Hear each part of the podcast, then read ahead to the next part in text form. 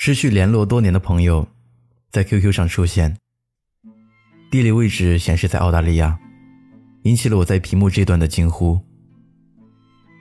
你好，这里是路人酒馆，我是程东。本期故事来源杨喜文。两个十几岁相识的玩伴，成为如今奔三的女人，花费几乎一整天的时间，才弥补上失联后。各自生活的片段。他忽然抛来一个媚眼：“想不想听听我这几年的感情经历？”我点点头，发给他一个八卦的眼神。朋友的第一段恋情发生在校园里，那时他二十岁。校园恋情不需要什么复杂的元素，深夜里的晚安短信，周末手牵手的扎马路，都足以成就一段简单的爱情。毕业后，和朋友他一同留在同一个城市奋斗，同居生活很快就给他带来了巨大的改变。他不再更新在网上写了三年的博客，因为男朋友看了两眼就失去兴趣。他不再期待为年假计划做一次旅行，不再关心哪部小说在热卖，甚至不再出席和闺蜜们每周一次的下午茶。专心做一只只关心一日三餐和生活琐事的姑娘。毕业两年，朋友去参加同学聚会，惊讶地发现，昔日被自己埋怨老土的男生，都和埃菲尔铁塔合了影。听着女生间讨论某个作家的新书和专栏，她这个当年的才女，竟对此一无所知。朋友回家后，默默翻出银行卡。推了推电视机前的男朋友，我们去旅行一次吧，就去东南亚，穷游也可以见识一下这个世界。她的男朋友扭过头，义正言辞地说：“我还是喜欢比较踏踏实实过日子的女孩子。”朋友花一个晚上收拾行李，把出租屋和自己有关的每一件东西都塞进了垃圾桶。她删除了和男朋友的所有联系方式，辞掉那份永远没有升职机会的工作，仅为一张两万块钱的银行卡，想补给自己一个迟到的间隔年。可当她真正开始为一整年的旅行做计划时，却发现各种从未经手的问题都摆在了眼前：去国内游还是国外游？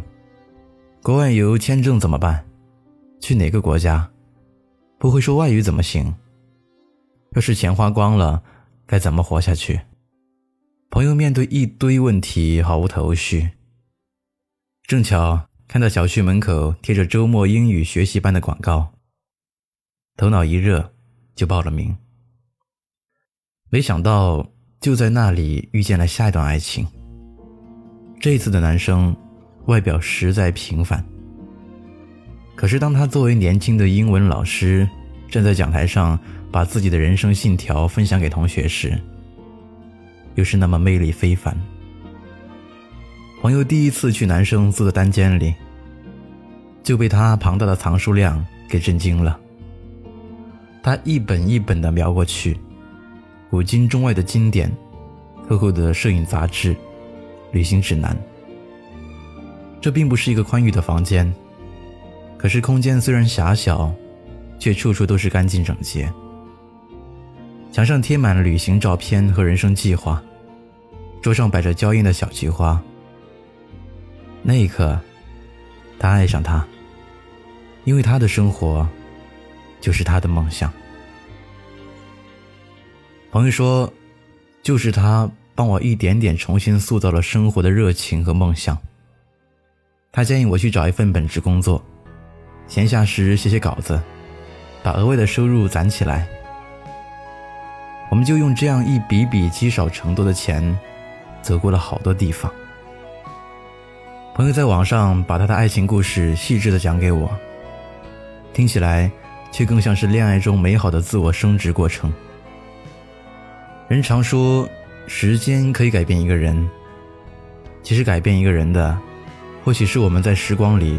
遇见的各式各样的爱情，你遇见一段眼界狭窄的爱情就如同跌落只能看到头顶一片天空的深井；而你收获一段视野开阔的爱情，它就为你提供一双翅膀，让你飞出井底的荒芜。人生太短暂，相爱需谨慎。山的时候，我也光着双脚站在你翻山越岭的尽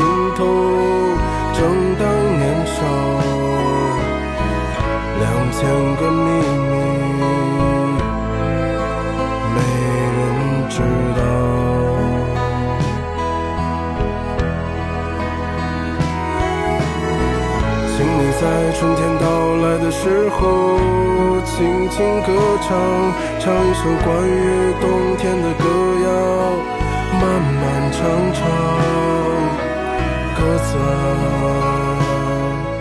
我在你温暖的路上。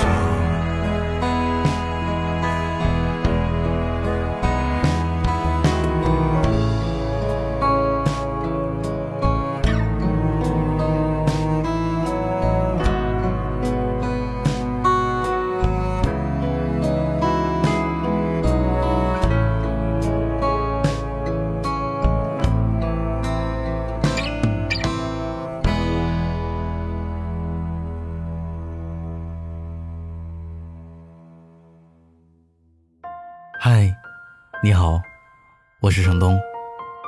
今天你过得还好吗？